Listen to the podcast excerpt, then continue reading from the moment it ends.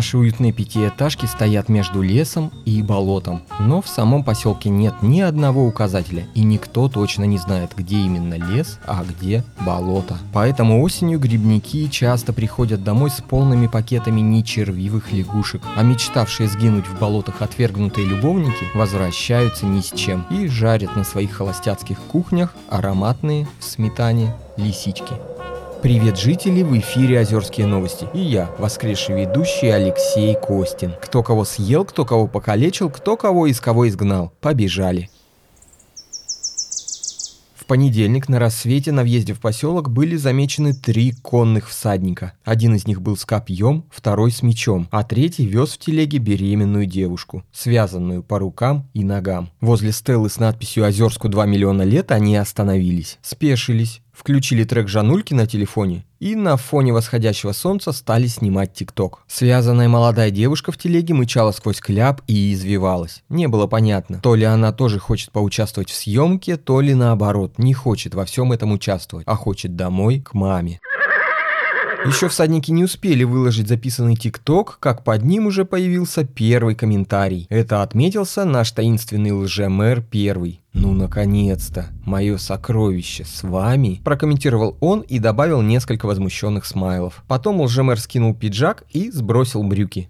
Под этой одеждой на нем оказалась обтягивающая велосипедная форма, а именно желтая джерси лидера и черные с памперсом велотрусы. Лжемер выбежал на улицу, ловко заскочил на велосипед и куда-то на нем покатился.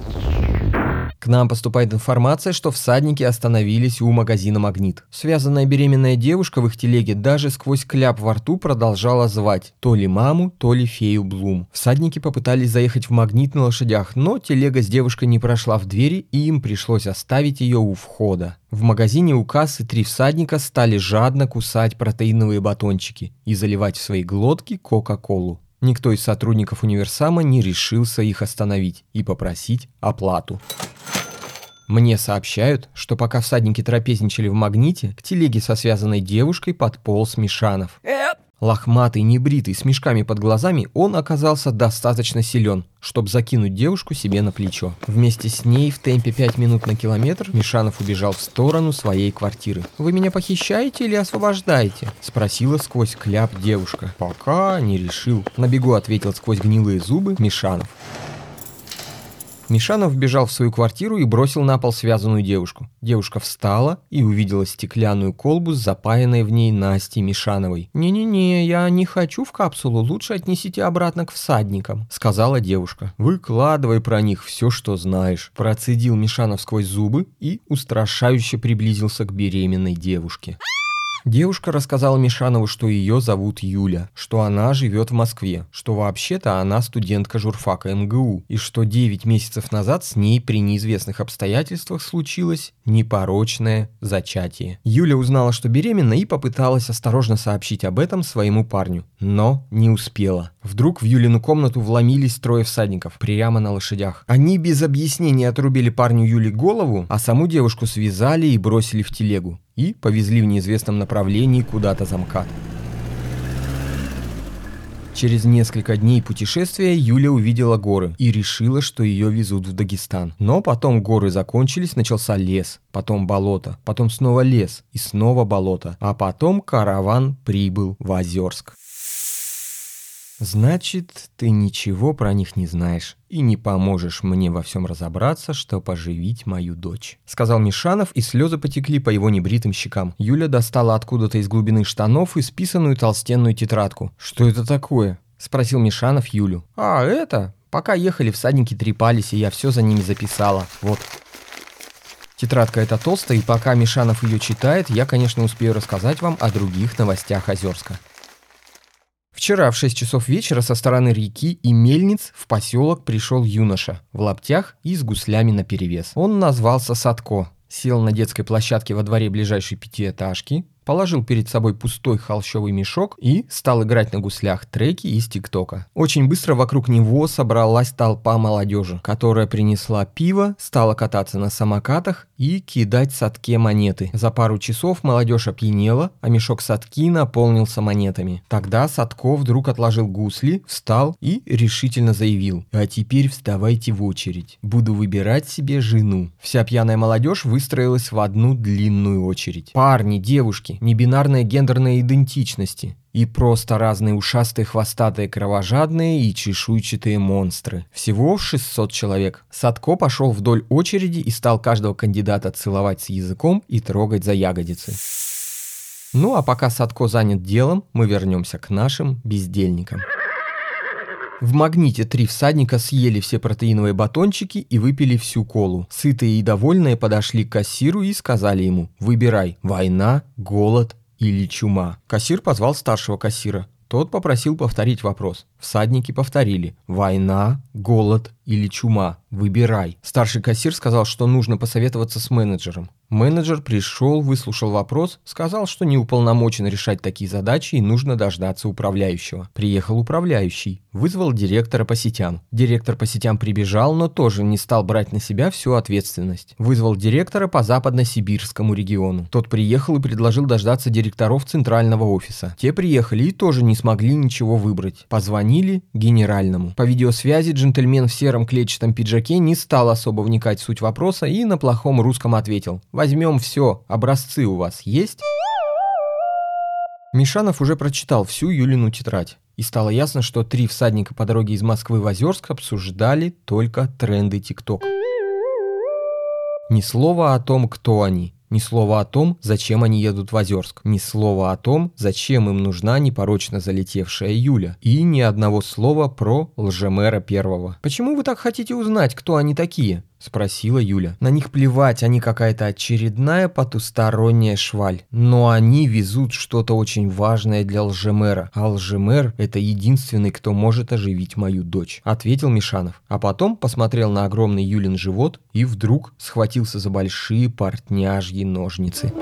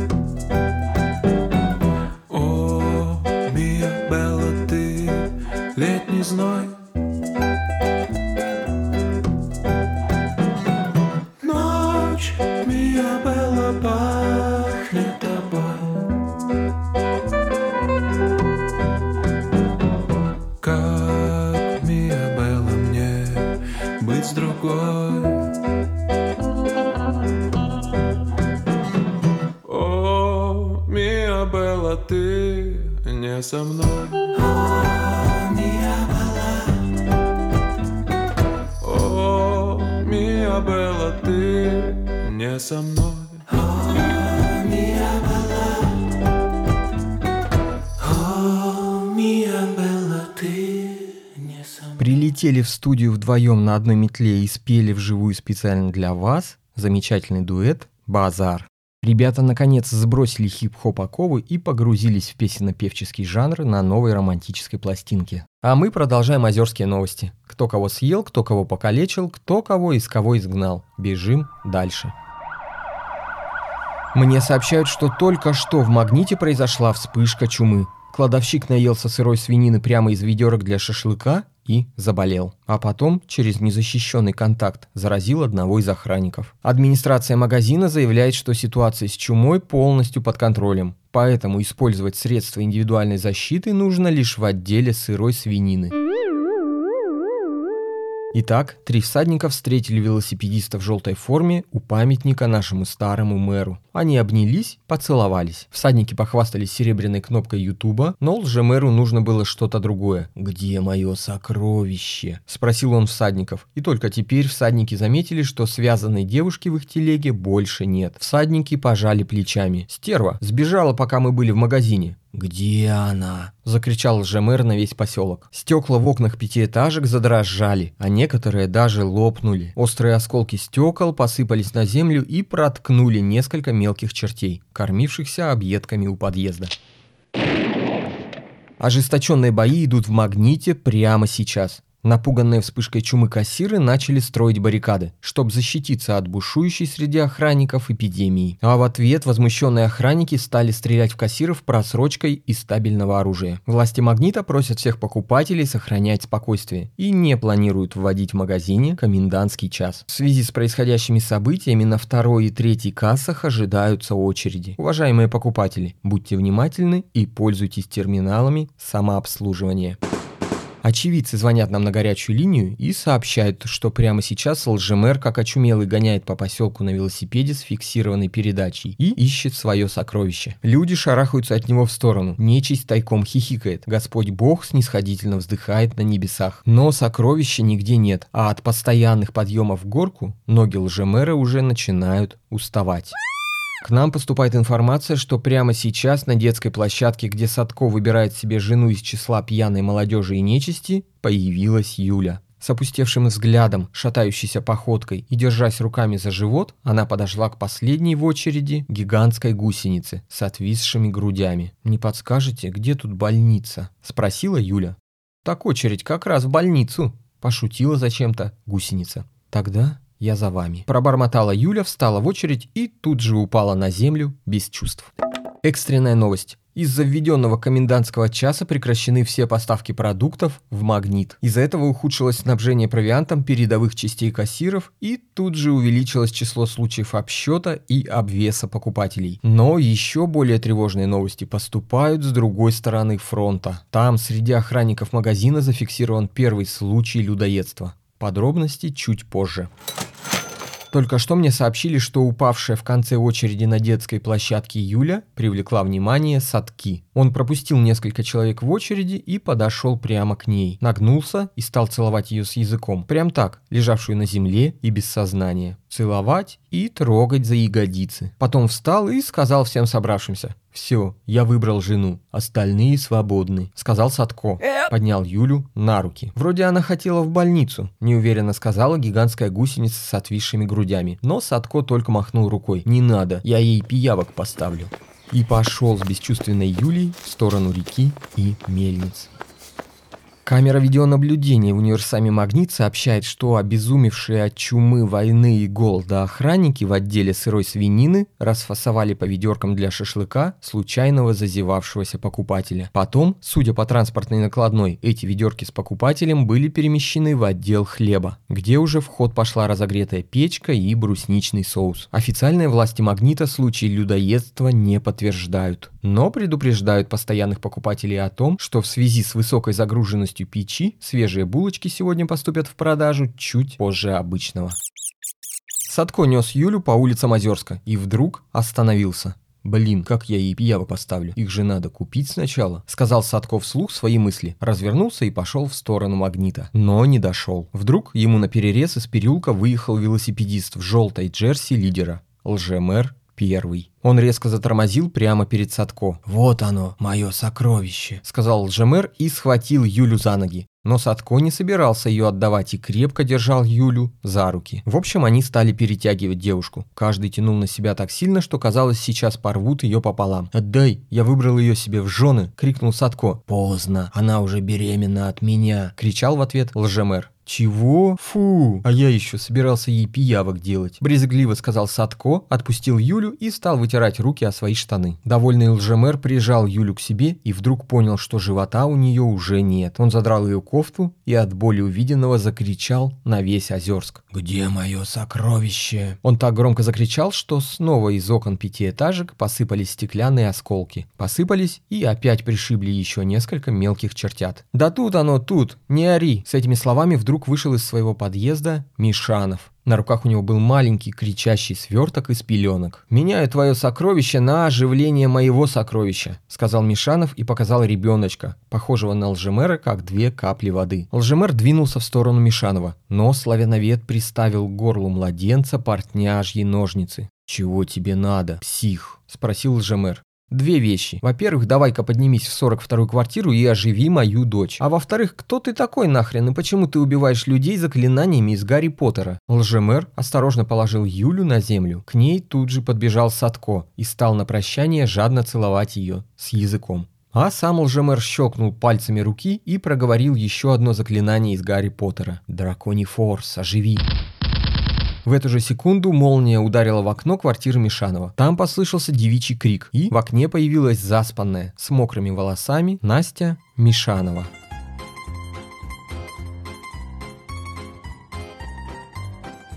«Не стоя у окна, простынешь!» — крикнул ей Мишанов и повернулся обратно к лжемеру. «А теперь самое главное говори. Кто ты такой? Про мультивселенную слышал? Я из параллельной вселенной. У нас там все так же, как у вас. Только вот размножаемся мы непорочным зачатием. Ну и еще Гарри Поттер у нас. Это реальный чувак. И все его заклинания реально работают. Только пользоваться ими запрещено. Сразу отрубает голову. А как ты попал сюда? Нашел у себя в шкафу черную дыру. Через нее пролез к вам. Значит, свойства твоей вселенной пролезли к нам вместе с тобой, и теперь мы тоже все можем размножаться непорочно и убивать заклинания? Не, почему-то только я могу. Наверное, это какая-то фишка черной дыры. Я в квантовой физике же не особо разбираюсь. Лжемэр пожал плечами и подошел к Мишанову. Взял малыша на руки, поцеловал в головку и разревелся. Мишанов протянул Лжемэру портняжьи ножницы.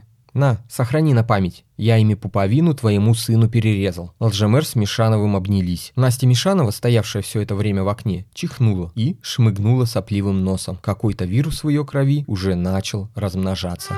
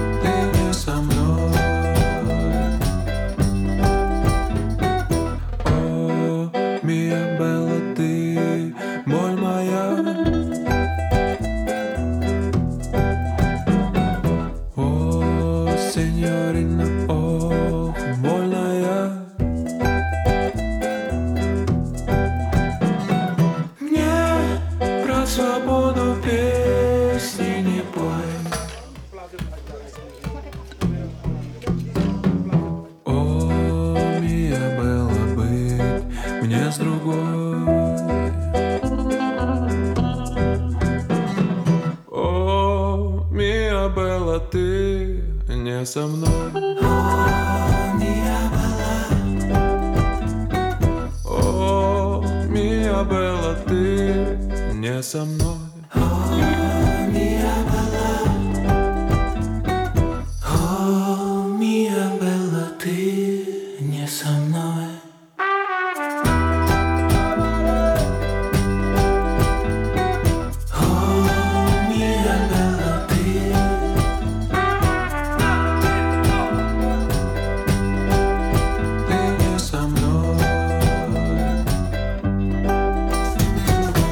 Ну вот, на этом на сегодня все, ночь близко. Поэтому берите соль, берите грузди, берите деревянные катки, гнет и, думаю, вы знаете, что со всем этим делать. А если не знаете, спросите своих бабушек и дедушек. Бесплатный сеанс связи с ними через хрустальный шар будет организован сегодня на площади перед ДК Озерск, ровно в полночь. С вами был Леша Костин и еженедельные Озерские новости. Услышимся с вами скоро, надеюсь, что со всеми.